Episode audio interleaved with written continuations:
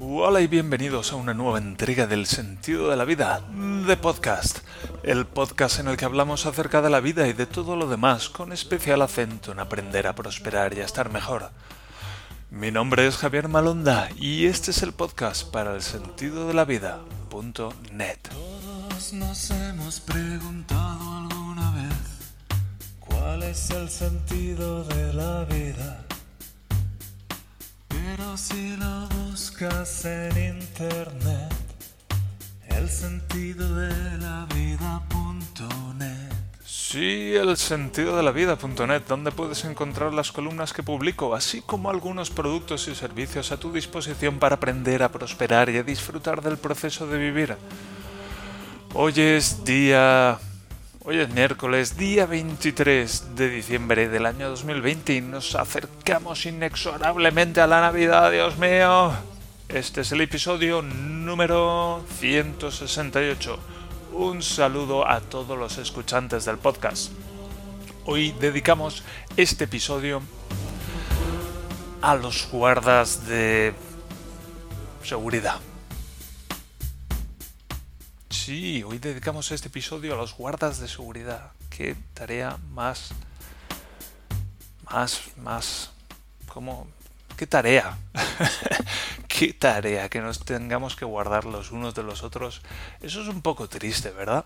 ¿No os parece que eso es un poco triste que nos tengamos que guardar los unos de los otros? Sí, a mí me lo parece. En fin, hay guardas de seguridad. Hoy, esta mañana hemos ido a un edificio público y a una oficina gubernamental de estas y hacer burocracia. Y allí había varios guardas de seguridad y que, que, desde luego qué tarea qué tarea pero bueno lo que hacen más o menos es organizar a la gente y ponerlos aquí y allá. En fin muchas gracias por esa tarea que hacéis. Muchas gracias por vuestro trabajo. Ahora como digo esta mañana a ver que vaya cerrando aquí cosas. Cierro esto aquí. Esto estaba así bien. Y el episodio de ayer salió bastante bien. Salió bastante bien para ser la primera vez que grababa desde Linux. Hay algunas cosas que no funcionan como a mí me gusta. Por ejemplo no el slider del micrófono no lo puedo cambiar. Está a tope. En fin y también me oigo bastante alto mientras grabo, pero bueno, también estoy acostumbrando. Y he hecho algunos ajustes al script que ayer no había funcionado para crear la, la nueva entrada en, en WordPress y lo que faltaba era que no estaba instalado el módulo de Python que accede a esa API de WordPress para crear y en este caso crear nuevas entradas.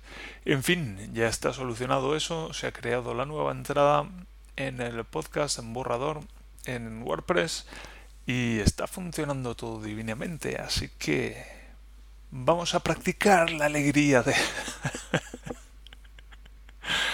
Aprecio mi entusiasmo. Vamos a practicar la alegría de estar vivos, porque ya sabéis que cada día en este planeta 150.000 de nosotros mueren. Y a lo largo del día de ayer y durante esta noche, 150.000 de nosotros han muerto.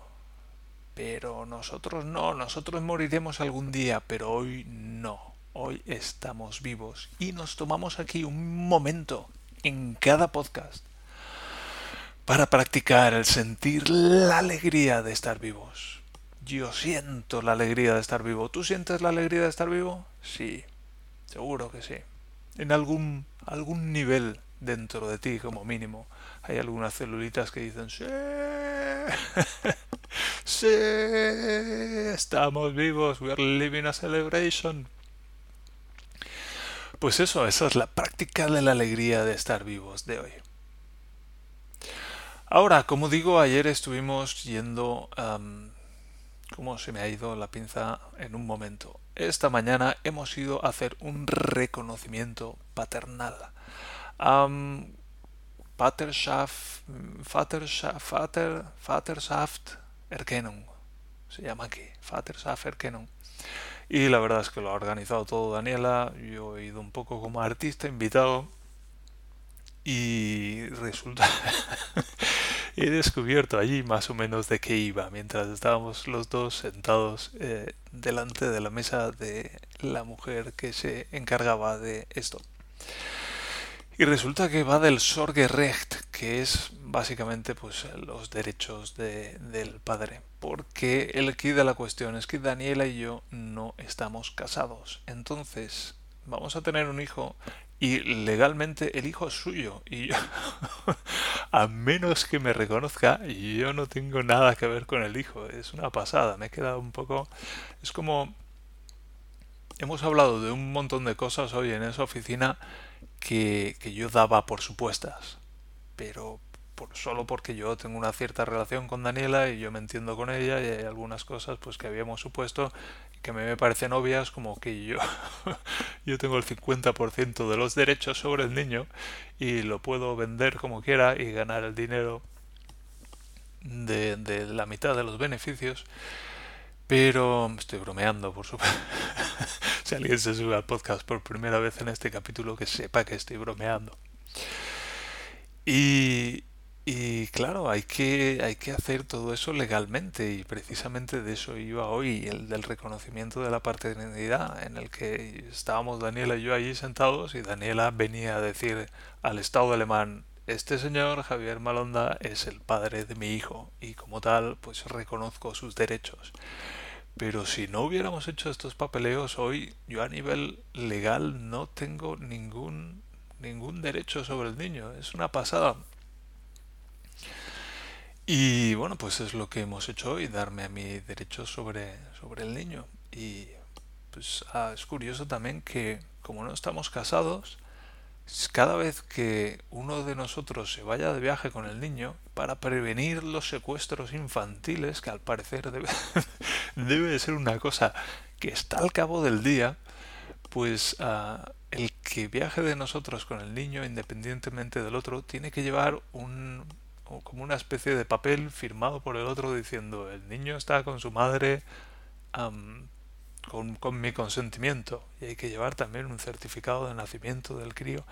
En fin algunas cosas que yo no había contemplado que al parecer y son cosas que yo no sé daba por supuestas como que Daniela y yo tenemos que ponernos de acuerdo en las diferentes decisiones que habrá que tomar acerca del niño, como el nombre que le vamos a poner, la guardería a la que le vamos a llevar o la escuela a la que irá después, ese tipo de decisiones.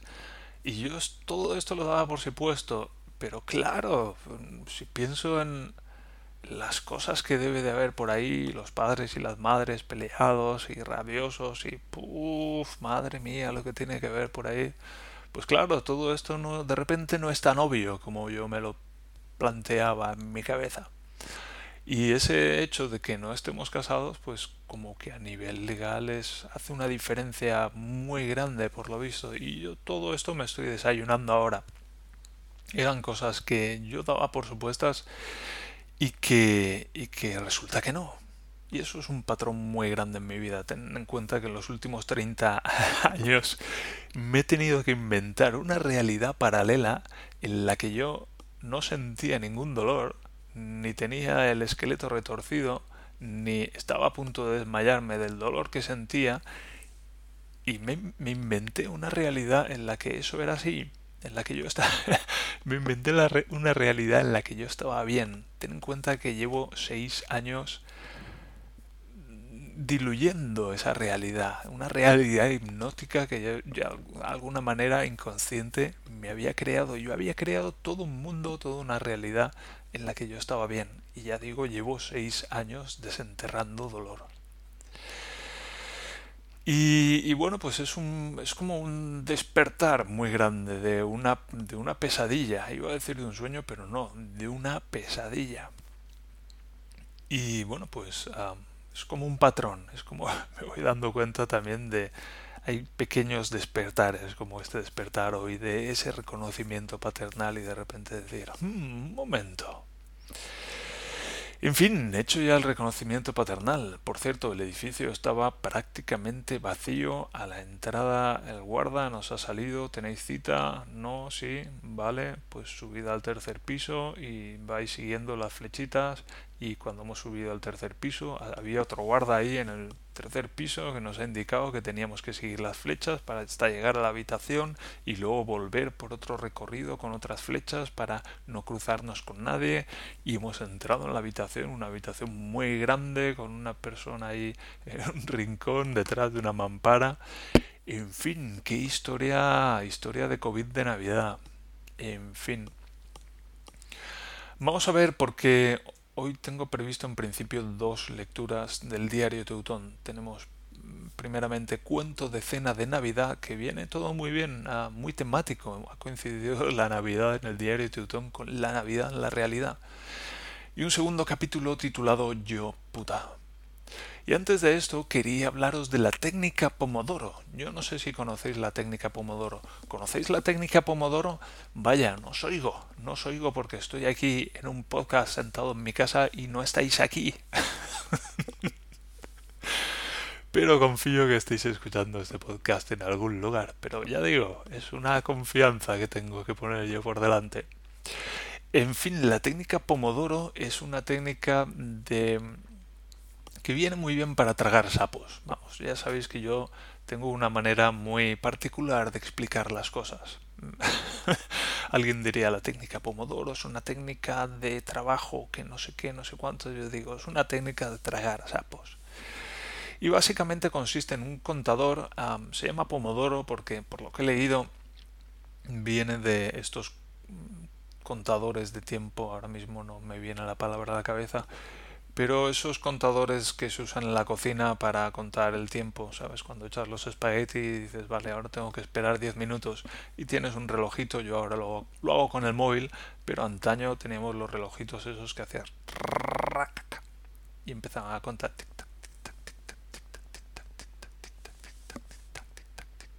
y así tantos minutos, tantos minutos como le habías dicho. Y bueno, pues antes eran, había muchos de esos, supongo yo, que eran como tomates, tenían forma de tomate y hacías... Entonces, pomodoro significa tomate en italiano. Y estas son algunas pinceladas de acerca de por qué remotamente esto se puede llamar la técnica pomodoro.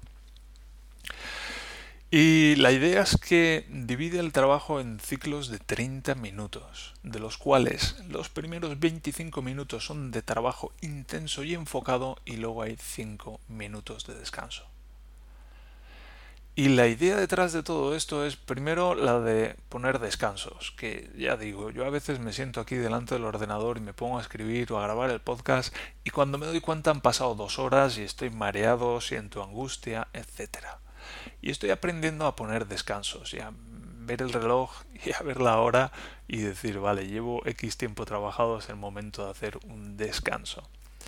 Y he estado probando con ciclos de una hora, probando con 50 minutos y luego 10 minutos de descanso y me ha ido muy bien.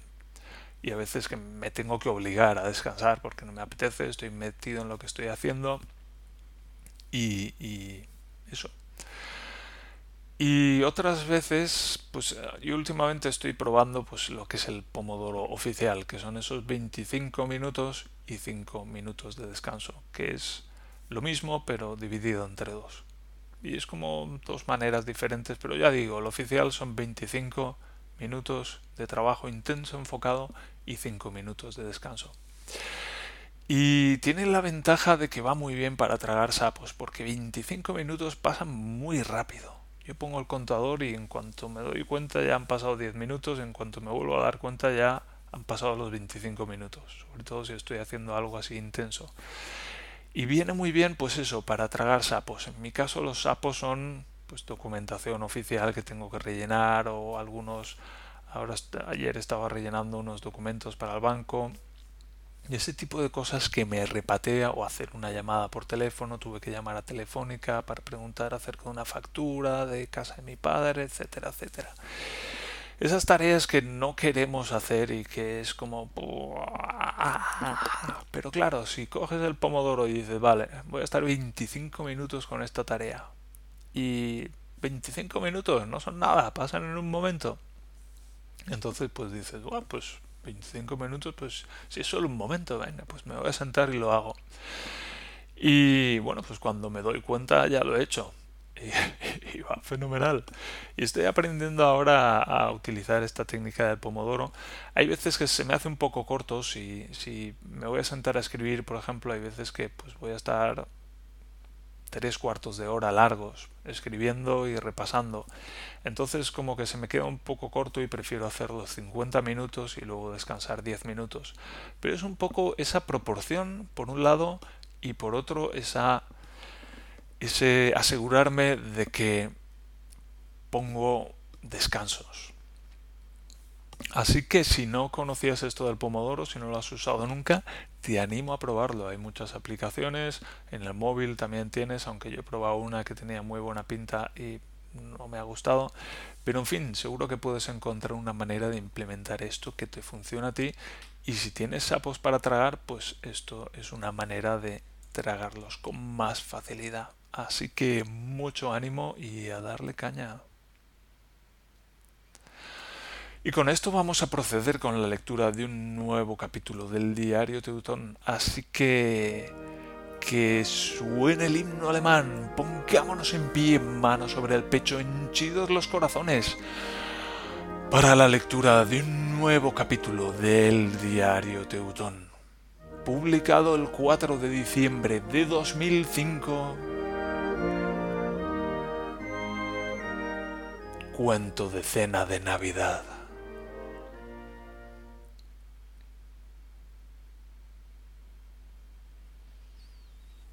Mi empresa podría organizar un viaje a la Luna y yo pensaría que viajábamos de a Múnich hasta el momento en que se viera la rampa. No, esto ha sido una mierda de inicio de capítulo, Javier. Vamos a empezar otra vez. Mi empresa podría organizar un viaje a la Luna y yo pensaría que viajábamos a Múnich hasta el momento en que viera la rampa de lanzamiento. Un momento. Esto es un cohete. Creía que nos íbamos a Múnich. Calla, gilipollas, y ponte el casco que conduce las rascafigas.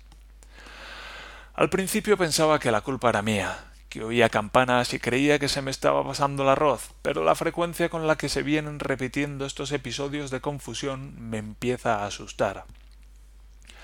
Hace unas semanas el Payo Pork nos avisó de que el día 15 de diciembre había una cena de Navidad de la empresa. No es que estuviera precisamente entusiasmado con la idea, pero como hace tiempo llegué a la conclusión de que no me iba a poder librar de todas, me pareció una buena ocasión para cumplir con la condena social. Días más tarde, cuando en un email nos dan a elegir lo que vamos a cenar, me entero de que el evento tiene lugar en Wiesbaden. Toma paseíto. Yo soy de los que no haría trescientos kilómetros ni para ir a cenar con la Schaefer. Hoy me termino de desayunar con el último email. No solo la cena es en Wiesbaden, sino que nos quedamos a dormir allí. Haría más de 300 kilómetros para dormir con la Schiffer, pero desde luego no es el caso, y además tampoco hubiera estado mal que la Schiffer me lo hubiera explicado desde el principio. Todavía quedaba una posibilidad, la cena era un jueves y mi jefe de perriaje tenía que dar el visto bueno para que no trabajara ni el jueves por la tarde ni el viernes por la mañana. En cuanto le vi le expliqué el caso. La cena, los kilómetros, la cifra, todo muy detallado. Estaba seguro de que no me iba a permitir dejar de trabajar un día. Miró la agenda y dijo Vale, te puedes ir. Aquello no podía estar sucediendo. Le expliqué que en realidad no era la Schiffer y que yo no quería ir.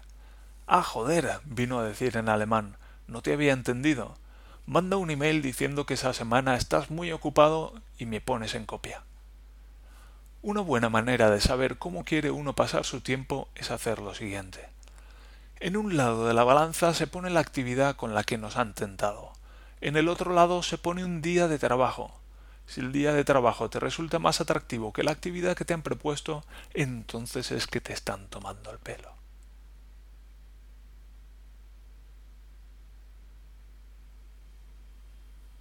Publicado el 7 de diciembre del año 2005, yo, puta.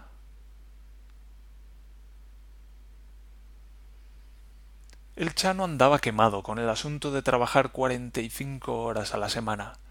¿Quién no lo estaría? Esa semana venía su jefe, el de la consultora, y el Chano repasaba todo lo que le tenía que tirar a la cara y los pasos para hacerlo con contundencia. Eran días duros para él, en casa partiéndose la cara con Sandrita y en el trabajo con su jefe. Baja tanta presión como se forjan los mejores diamantes, consiguió por casualidad condensarlo todo en una de esas frases lúcidas que tiene a veces. Soy la putita de mi jefe, dijo. En ese momento se paró y vio que le había gustado el enfoque, así que siguió por ahí. Soy una puta y mi chulo lleva traje y corbata. Estuvimos riéndonos de la ocurrencia un buen rato y luego lo dejamos estar. La cosa no hubiera pasado de anécdota si el otro día no nos hubiéramos sentado al lado de una chica española en la comida. Ese día estábamos todos, por algún motivo incierto, bastante aplatanados, y por tanto la conversación discurría por cauces normales. Esto es algo muy poco habitual.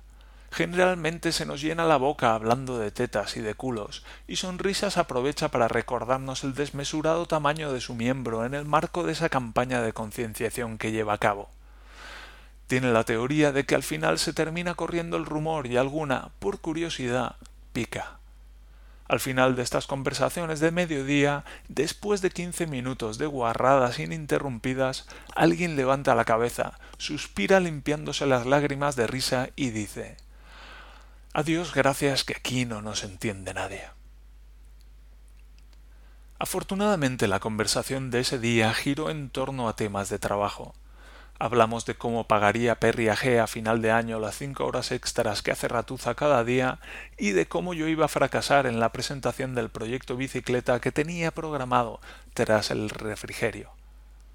Allí estábamos, en definitivas cuentas, Gorrino, Ratuza, el Chano y yo hablando sobre cosas normales. Cuando la chica preguntó si éramos españoles pensé que no era demasiado inteligente, pero cuando vi que había cogido de póster de postre natillas radiactivas, como yo, le concedí otro intento. Luego explicó que todos los días cogía las natillas y le pedí que se casara conmigo. Aquí en Alemania son muy racistas para esto del trabajo. Igual que no es lo mismo ser un trabajador raso que un doctor, que es una especie de semindíos, no es lo mismo trabajar en Perriage que trabajar para Perriage. Por eso, cuando ella preguntó qué hacíamos allí, el Chano se lo explicó. Yo soy puta, dijo con toda naturalidad. Puta de lujo. La chica tardó un poco en recuperarse. Luego se interesó por la vida del Chano. Él contó que había hecho sus prácticas en la automoción francesa y que más tarde estuvo trabajando en París. ¿También de consultor? preguntó ella. No. Bueno, miró hacia arriba intentando hacer memoria. Sí, sí, Allí ejercía la prostitución. Pensándolo bien, quizá hubiera sido mejor que aquella vez, como siempre durante la comida, hubiéramos hablado de pollas, tetas y culos.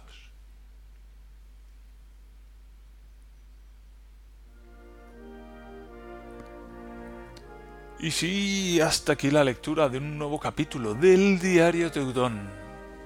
En el próximo capítulo leeremos ese que mencionaba el otro día, también de Sandrita, Singing the Forty, cantando las 40. Y hasta aquí la lectura del diario Teutón, y hasta aquí este episodio de El sentido de la vida de podcast. Había un par de cosas más que quería mencionar, y es que tal vez lo hablaré otro día con más detenimiento. Y es que me doy cuenta a veces mientras estoy aquí grabando esto, que me quedo en blanco o que hago una pequeña pausa. Y ese momento en que me quedo en blanco o esa pequeña pausa que hago se me hace larguísima. Se me hace como que dura una eternidad y es por eso que enseguida me atropello a seguir hablando. Y luego por la tarde me pongo el podcast para escucharme y aprender acerca de cómo lo hago y de cómo hacerlo mejor y me doy cuenta de que esas pausas que yo mientras, mientras grabo el episodio percibo larguísimas, luego cuando lo escucho ni siquiera me doy cuenta de que son pausas. Es como, es como si ahí me he quedado un momento pensando y se me ha hecho eterno y, me ha dado cosa que y tenía que seguir hablando y luego lo oigo y es como que ni siquiera hay pausa ahí y es una pasada esa esa diferencia cognitiva conceptual o no sé cómo llamarlo pero esa percepción de, de que mientras lo estoy grabando se hace ese espacio y se me hace larguísimo por poco que dure y luego lo oigo y es como pasa en un momento, pasa pasa rapidísimo y debe de venir de la tensión de estar aquí grabando y estar pensando que hay un montón de personas que me están escuchando. Y, luego cuando lo estoy escuchando como, como escuchante, es como que esas pausas no, no duran tanto, ni siquiera son pausas. Y es una pasada, es una pasada esa diferencia perceptual de estar en un lado y estar en el otro. Y es algo que me tiene fascinado. Y bueno, lo quería contar otro día con más detalle, pero ya está, ya lo he contado. en fin, con esto lo vamos a dejar aquí y voy a buscar donde tengo la despedida. Eso. Mm, ya digo, hoy es 23, mañana 24 y Nochebuena. Seguramente no sé si puedo, como voy a estar aquí en casa y voy a estar un poco aburrido, pues grabaré, seguiré grabando episodios del podcast. Y nada, desearos feliz Navidad y todo eso. Y hasta entonces, pues muchas gracias por escuchar el podcast. Muchas gracias por leer las columnas en el sentido de la vida.net. Muchas gracias por dejar comentarios, es que me hago. Muchas gracias por comprar mis libros y muchas gracias por estar ahí al otro lado de todo esto. Hasta el episodio de mañana se despide vuestro servidor, Javier Malonda. No, Dios.